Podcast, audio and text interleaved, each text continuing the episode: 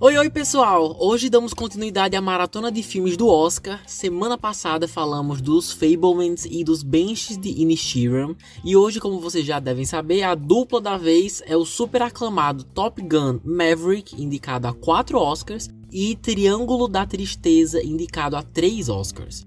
Esse episódio vai ser dividido em duas partes, ambas com spoilers, ok? Então fica aí o aviso. Mas antes de mais nada, para quem está chegando aqui pela primeira vez, muito bem-vindos, bem-vindas. Meu nome é Lucas Ribeiro, você está escutando a Sessão às 6. Estamos no Deezer, Spotify, agora no YouTube também e várias outras plataformas de música. Nos acompanhe também no Instagram, arroba Sessão às 6, para sempre ficar por dentro das novidades e quando novos episódios são lançados. Então, os avisos são esses, começando agora a primeira parte com spoilers com Top Gun Maverick. Bora lá! A sinopse é a seguinte: depois de mais de 30 anos de serviço como um dos principais aviadores da Marinha, Pete Maverick Mitchell está de volta, rompendo os limites como um piloto de testes corajoso. No mundo contemporâneo das guerras tecnológicas, Maverick enfrenta drones e prova que o fator humano ainda é essencial. É dirigido por Joseph Kosinski, que já dirigiu filmes como Oblivion, é, também com Tom Cruise, e Tron Legacy. Olha, é o seguinte, esses dias decidi ver o primeiro pela primeira vez. Tava morrendo de preguiça de ver essa continuação porque eu não tava com vontade de ver o primeiro. E, e no final das contas, achei legal, foi bacana, é, mas não tenho como negar, no caso eu tô falando do primeiro, tá? Dos anos 80. Mas não tenho como negar que é um filme sessão da tarde. A clássica disputa entre os alunos mais fortes que se odeiam e só um vai ser o melhor, é, o cara que fica com a garota no final, tá tudo aqui. Não é ruim, mas tem um roteiro de um filme da sessão da tarde. E como foi lançado em 86, né, então faz sentido. Mas tiveram algumas coisas que me impediram de me conectar mais, para ser bem sincero, como as sequências aéreas que me deixavam meio desorientado, porque como os aviões são iguais e as máscaras de oxigênio cobrem os, os rostos de quase todo mundo, em algumas partes era quase impossível dizer o que estava acontecendo, sabe? As gírias e os códigos militares também dificultaram um pouco com que eu entendesse 100% do que eles estavam falando. E somando tudo isso, acabei não me conectando, não me importando com muitas das sequências. Mas assim, talvez todos esses problemas irão embora vendo o filme mais uma vez, e também tenho que levar isso em consideração, né? Então, assim, com essa mentalidade, fui finalmente ver Top Gun Maverick. E olha, que surpresa, viu? O melhor jeito de comparar porque esse segundo funcionou bem, bem mais é com as histórias. Como o Maverick, no primeiro filme, é um jovem adulto vivendo uma fase mais descontraída, sem muitos grandes dramas e, e, e dilemas, o filme acaba sendo isso. Nesse aqui, vemos que está numa fase bem mais madura de sua vida, já fez e conquistou muita coisa profissionalmente, e se eu pudesse resumir o que mais me atraiu em uma única característica, seria exatamente isso. Como o protagonista está mais velho, a história é bem mais madura, mais dramática, não tem medo de impor riscos envolvendo a vida dos personagens e deixa bem claro que dessa vez é bem mais do que quem vai ser o melhor da turma, sabe? Uma coisa que senti falta na versão de 86 foi que eles passam um tempão aprendendo várias manobras e técnicas aéreas super difíceis e raramente são colocados em missões reais em que precisam usar esse conhecimento, sabe? E nesse segundo, o plot principal é justamente treinar um grupo de prodígios por um período super curto para enfrentarem uma missão perigosíssima e evitar um ataque terrorista ou ilegal, enfim. É para mim, isso é muito mais atraente e me chama bem mais atenção. E por falar em atenção, a sequência inicial já me prende completamente. Aquela cena em que o Maverick precisa atingir uma marca de velocidade bem específica, usando uma nave super avançada, senão o departamento dele ia ser fechado e tudo mais. Aquilo foi incrível. Primeiro que a nave parecia o jato dos X-Men, né? E era lindíssimo. E na medida que a velocidade era, era, monitorada, eles mostravam mesmo a nave circulando pelo mundo. Parecia até que estávamos tendo a visão de um, de um satélite, de tão realístico que era. E quando essa sequência terminou, eu já sabia que dessa vez ia ser diferente, que ia adorar o filme, porque essa cena sozinha para mim foi melhor que o primeiro filme inteiro. E esse diretor, o novo, né, o Joseph Kosinski, mostra toda hora que sabe dar conta sim de sequências aéreas que são mais simples de entender, que valorizam e dão mais a noção de espaço com o vidro do avião expandindo o campo de visão do público, né? Isso é usado várias vezes e é muito bom, muito inteligente. E também a ideia de, de dar capacetes personalizados para os personagens com seus nomes bem na frente. Isso foi genial, porque ajuda todo mundo, né? Ajudou o público que tá vendo a dizer quem é quem. E também deve ter ajudado com certeza o pessoal da montagem e da edição desse filme na hora de juntar as cenas, né? As manobras aéreas também são bem mais fáceis de serem vistas. Várias vezes o, o, o Tom Cruise ficava de cabeça para baixo e a câmera sempre bolava um jeito diferente de mostrar isso, né? Brincando com a noção de gravidade, enfim. É, aqui é tudo muito mais claro. Claro que isso também é mérito do avanço da tecnologia, que facilita um pouco a filmagem de filmes assim, mas não posso deixar de dar os créditos a esse diretor muito talentoso, que é o Joseph Kosinski, que também sabe muito bem quando começar e terminar uma cena, a edição, é tudo bem pensado. Mas assim, se eu tivesse que escolher algum momento em que o filme perde um pouco a, a, seriedade, é quando. Spoilers, tá? Esse episódio tem spoilers. É quando o Maverick e o Rooster caem em um território inimigo, é, as coisas não saem como planejado, porque, claro, né, é um filme. E eles têm a ideia genial de invadir um posto e roubar uma nave inimiga. E, tipo, não só foi uma ideia suicida, como foi inacreditavelmente fácil fazer a nave decolar sem problema nenhum. Ah, Lucas, mas é um filme, sempre tem uma mentira aqui e ali.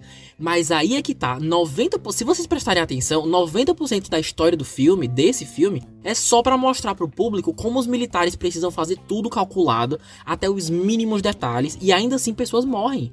Mesmo com treinamento, controle de tempo e tudo mais, é um trabalho mortal.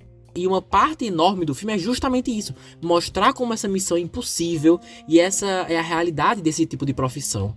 Aí corta pro, pro Tom Cruise falando: Ah, vamos invadir essa base e pegar esse avião. O que você acha? Para quem tava super comprando a ideia do realismo e da verdade que o filme faz questão de trazer, sair disso pra. Ah, deixa eu improvisar aqui ver no que vai dar. Eu sou o Tom Cruise, então não se preocupa, tá bom? Vai dar tudo certo. Acaba sendo um baque muito grande. Eu sei que a base inimiga estava sendo atacada, então estava todo mundo disperso e tudo mais, mas mesmo assim, acabou quebrando a realidade que o roteiro investiu tanto tempo para estabelecer. Faz sentido? Amei as cenas de ação, é um filme muito bonito, mas se fosse para escolher, essa seria realmente a parte que me desanimou assistindo. Beleza, agora vamos falar de Oscar. Top Gun Maverick foi indicado a seis categorias: melhor filme, edição, som, música original, efeitos visuais e roteiro adaptado. Então bora lá. Melhor filme, acho um forte concorrente, apesar de ter mais nove indicados. É um filme que, na minha opinião, consegue se manter bem firme na competição, sendo um dos únicos que, que cativou tanto o público quanto a academia, coisa que é muito difícil de se fazer, normalmente é ou um ou outro. Tudo em todo lugar ao mesmo tempo continua sendo minha torcida, mas ia ficar feliz se, se vencesse também. Sobre roteiro adaptado, eu dei uma pesquisada no que exatamente esse filme está adaptando, porque de início não achei nenhum livro, não achei nada. E olha só o que eu descobri. Na visão, eu, eu quero saber se vocês sabiam disso. Vocês sabiam que na, na visão da academia, se o filme indicado for uma continuação, então ele se encaixa como roteiro adaptado por simplesmente estar se baseando no, no primeiro filme? Estranho, né? Mas as regras são essas mesmo. E assim, para ser justo com todos os filmes dessa categoria, ainda não assisti todos, mas mesmo assim, acredito que tenha chances. Porém, minha torcida vai para Glass Onion, outro filme que tá em roteiro adaptado simplesmente por ser considerado uma continuação, né? A minha torcida vai mais para esse porque a história a todo momento é a coisa mais interessante. Quem escutou o podcast deve ter me ouvido falar sobre isso.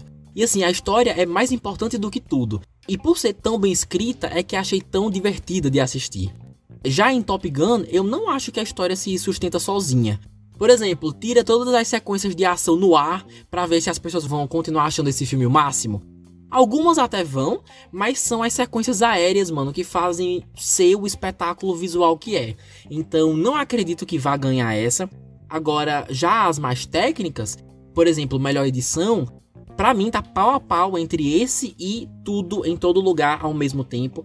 Mas se eu pudesse escolher, tudo em todo lugar ganharia as categorias maiores e, e mais, é, e mais criativas, e Top Gun as mais técnicas. Então vou dar essa colher de chá para Top Gun, porque a edição realmente me chamou a atenção, principalmente nas, nas cenas de ação e no jeito como a edição conduziu a cronologia da história. Também achei bem bacana.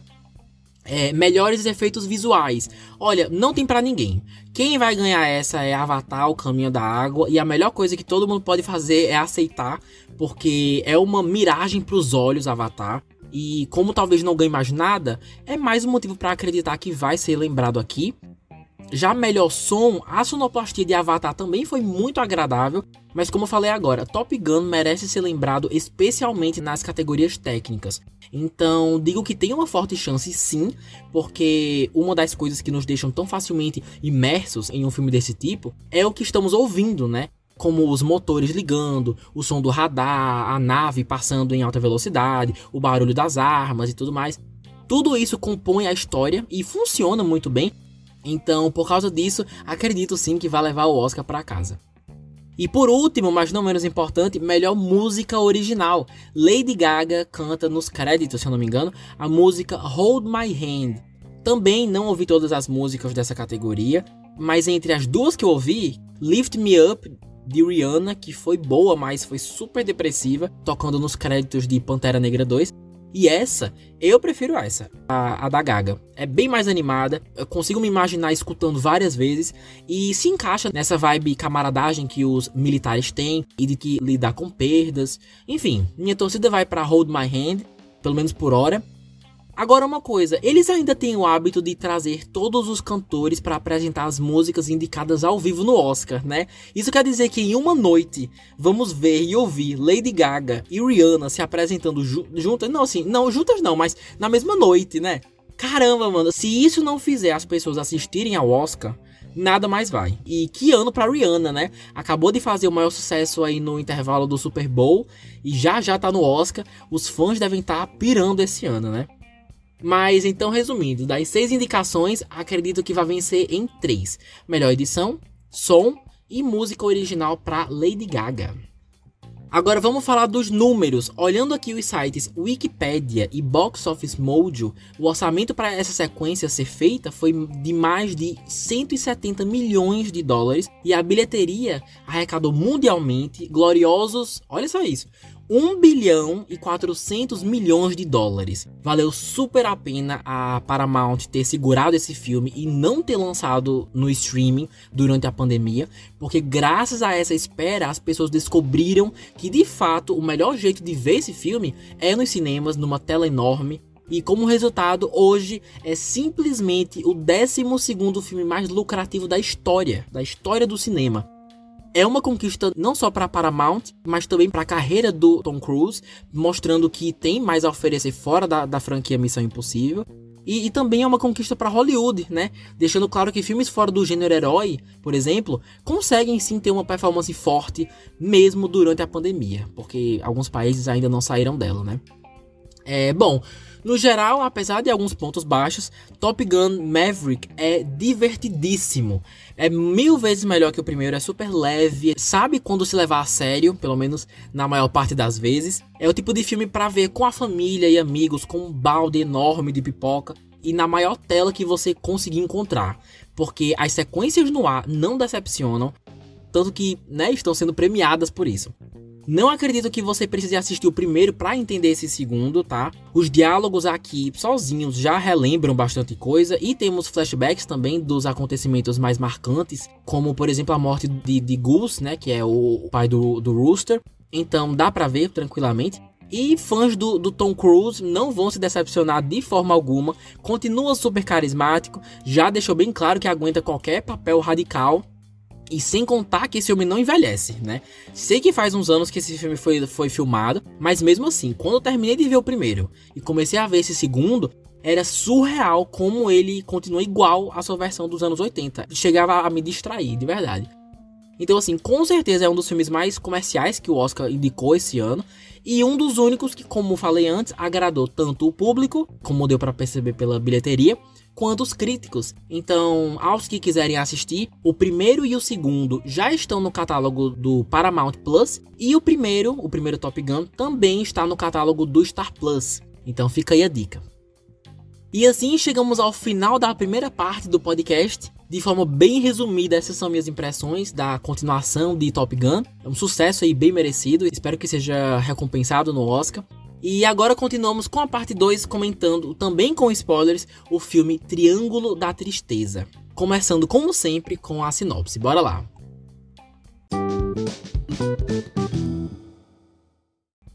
Depois que um cruzeiro para os super ricos afunda, os sobreviventes, incluindo um casal de celebridades, acabam presos em uma ilha. É dirigido, escrito e coeditado por Ruben Oslund, não sei se pronunciei certo, e de acordo com o site Tech Tudo, vai chegar no catálogo da Amazon Prime Video no dia 2 de março, tá bom? Anotem aí. Sobre esse filme, lembro de ter visto o trailer uma vez e achei esquisitíssimo, mas a ideia de um cruzeiro com pessoas ricas afundar e elas sendo jogadas em um lugar deserto e, e tentarem sobreviver, olha, não sei vocês, mas eu achei interessantíssimo também. De todos os filmes que ainda não vi do Oscar, esse era o que eu tava mais curioso para conferir. E assim, agora que já vi, preciso dizer que esse vai ser o tipo de análise com opiniões não formadas 100%. E definitivamente esse é o tipo de filme que, pelo menos para mim, seria interessante ver mais de uma vez. Depois eu explico melhor do porquê, mas tenham em mente que o que eu vou dizer aqui talvez não seja minha opinião completamente fechada e definida, beleza? E começo dizendo que definitivamente a história, o roteiro é o ponto mais forte, mais do que atuações, efeitos, cenários, os visuais porque a quantidade de metáforas e as riquezas que cada uma acrescenta na história é o que sustenta esse filme.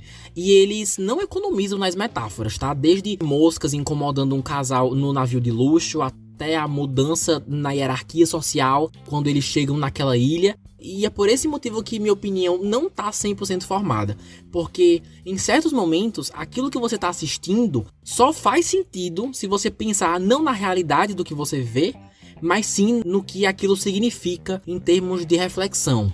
E nem sempre eu conseguia fazer isso. Às vezes era simples, sentia que estava na mesma página que todo mundo, mas em outros momentos era mais difícil de interpretar as intenções exatas do roteirista. E nessas horas, se você tirar as metáforas, acaba sendo só um filme estranho mostrando coisas estranhas. Quem assistiu deve conseguir entender isso bem mais fácil, mas deixa eu ver se eu consigo explicar melhor. Tá. Metáforas. Triângulo da Tristeza é absurdamente inteligente com as mensagens que traz. E eu adoro que escolhe não nos contar verbalmente algumas coisas, coisas simples, mas ao invés disso, nos conta visualmente, para que nós mesmos percebamos sozinhos. Isso acontece toda hora e é bem legal. Mas aqui vemos bastante as classes sociais funcionando em um único lugar. Vemos como vidas ricas é, muitas vezes também são vidas solitárias como o dinheiro pode sim ser interpretado na nossa sociedade como poder e como isso torna uma pessoa poderosa e até mesmo podendo usar esse poder para deixar de serem solitárias, né? Um ótimo exemplo disso é a cena que inclusive está no trailer da senhora numa jacuzzi tentando inverter os papéis como funcionária, em que a funcionária seria a hóspede na jacuzzi e a senhora seria a funcionária do navio. E aqui a gente percebe como as pessoas muitas vezes usam a criatividade para trazer uma aventura para suas vidas, né? Para tapar a solidão que, que suas vidas trazem muitas vezes. E todo mundo já deve ter se sentido sozinho alguma vez na vida, né? Mas aí é que tá. Quando se tem poder, conseguir fazer isso que essa senhora fez fica um pouco mais fácil, né? Tentar mudar isso fica um pouco mais fácil. E isso é mostrado de várias formas, na verdade, essa necessidade de criar uma realidade melhor para satisfazer esses desejos que ainda não foram realizados ou concretizados, ou que ainda não, não trouxeram a longo prazo uma satisfação que a gente procura. É, o que mais? que mais? Ah, como o tio Ben já dizia, com grandes poderes vem grandes responsabilidades. E aqui a gente vê que os ricos desse navio foram escritos para beirarem a ignorância, por acreditarem muitas vezes na falsa sensação de que o poder traz. Que é o que? Que você automaticamente está certo daquilo que diz. Quando você cresce com dinheiro, pelo menos eu suponho, é mais fácil você ter pessoas ao seu redor que concordem com tudo aquilo que você está falando, né? E isso pro ego é perigosíssimo porque você acaba acreditando que as pessoas concordam com você porque você tá certo. E a cena que mostra isso com uma excelência assim perfeita é quando aquela senhora fala que eu acho que foi outra senhora, nem é a do primeiro exemplo, mas quando tem uma senhora que fala pela segunda vez, mas dessa vez pro capitão do navio, que as velas estão sujas e que seria legal se fossem limpadas. Aí o capitão diz: "Olha, o navio não é a vela não, é motorizado mesmo". Aí ela fala com o cara em uma outra língua, se eu não me engano, e depois diz: "Não, não, fulaninho disse que eram velas mesmo". Aí o capitão, que é uma das pessoas mais estudiosas e preparadas para estar tá ali, né, se não a mais preparada, diz: "Ah, então deve ser verdade mesmo, devem ser velas". Tipo, uma coisa tão básica e um cara da área tem que abaixar a cabeça para não diminuir o ego de quem tá discordando, né? De quem tá, de quem tá pagando para estar tá ali. Então, uma outra mensagem é essa mesmo a falsa credibilidade que pessoas com poder têm e achar que isso é o suficiente para derrubar o argumento de um profissional da área, né, de um especialista. Isso no ramo das ciências a gente vê direto. Mas a diferença é que em vários casos nesse das ciências ela só é ignorante mesmo. Mas enfim, é... eita que estamos ficando político hoje. Mas, mas é isso. Um outro comentário que anotei aqui foi uma frase muito dita durante a história que é somos todos iguais. E isso normalmente vinha com falas que apoiavam a ideia de meritocracia. Mas o diretor é tão inteligente que as ações que nós vemos, mesmo que ninguém falasse nada, só, só o que era mostrado visualmente, já era suficiente para contrastar com essa ideia de que somos todos iguais. Ou seja, o mesmo filme que diz isso verbalmente, intencionalmente mostra, é, por exemplo, um aspirante a modelo, um cara que está tentando crescer na carreira, tendo que mudar de lugar na plateia, porque pessoas mais importantes precisam de lugares melhores. E ele é literalmente expulso do lugar dele. Ou então aquele funcionário do navio que é demitido por trabalhar sem camisa, no mesmo lugar em que um hóspede também estava sem camisa. Então, esse filme foi cuidadosamente escrito, mano, para ser uma sátira cheia, cheia de provocações. E quando eu olhava tudo isso, todas essas, essas informações que eu acabei de falar para vocês, às vezes eu parava e pensava: mano, será que esse é o novo Parasita? Ou tudo em todo lugar ao mesmo tempo? Será que é uma junção desses dois filmes? Pelo foco em classes sociais e nas coisas bizarras de algumas cenas. Porque parece, não é? é às vezes pegando o traço de um e de outro, parece que é o, o filho desses dois filmes. Mas assim, caminhando mais pro final, eu já não tinha mais certeza disso, sinceramente. Justamente por causa daquilo que eu falei. Em certas partes, cenas existem mais pela metáfora que trazia do que pelo sentido lógico da história que você está assistindo. O maior exemplo disso é a sequência super, super longa dos passageiros passando mal, vomitando explicitamente, você vê e ouve absolutamente tudo. E não só vomitar, tá? Tem uma onda de dejetos aí que inunda o navio e. E repetindo, você vê absolutamente tudo. E como essa cena dura tanto, eu só posso supor que ela tem o tempo que tem por ter algo mais a dizer, algo além da história, né? E assim, eu não peguei isso, eu não peguei a mensagem dessa sequência tão extensa. Na maior parte, eu só conseguia ver uma ceboseira em forma de filme. E, mano, foi muito estranho. Era muito nojento.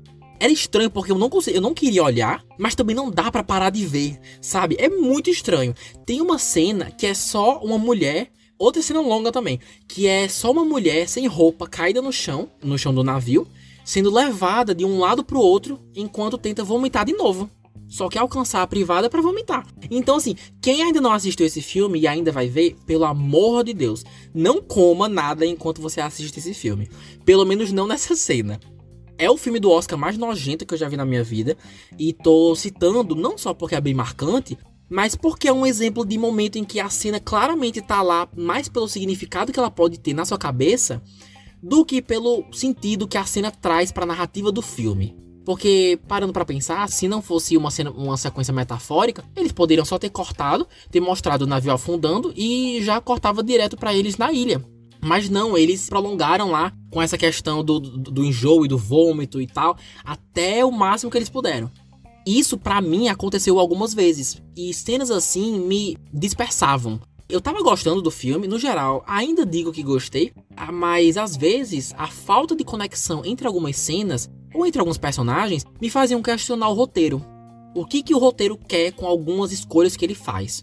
Repetindo, talvez todas essas questões sejam resolvidas reassistindo o filme, mas só Deus sabe quando isso vai acontecer. E assim, será que eu realmente quero fazer isso, né? Não sei, mas, mas vamos seguir.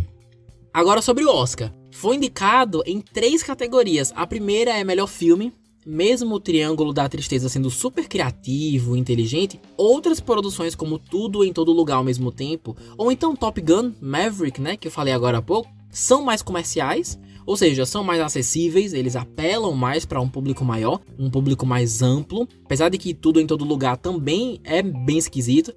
Então, assim, eu não sei que decisão o Oscar vai tomar. Se ele vai escolher recompensar filmes inteligentes mais nicho, como o Triângulo da Tristeza, ou se ele vai mais pelo inteligente acessível, que chama a atenção de um público mais facilmente, como Top Gun e tudo em todo lugar, tá bom?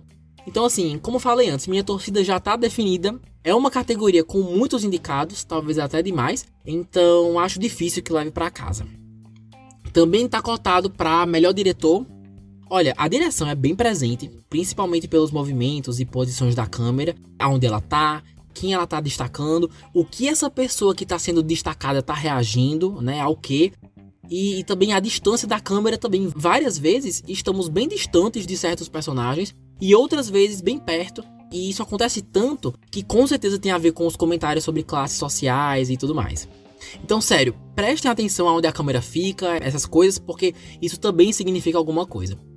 No geral, gostei bastante da direção técnica que foi feita. Também achei que na sequência do banquete do capitão, para mostrar o desconforto de se estar em um navio agitado e em movimento, o diretor brinca super bem com essa coisa da gravidade, né? E com os personagens meio tortos, é, andando engraçado. Ele tem umas escolhas bem interessantes.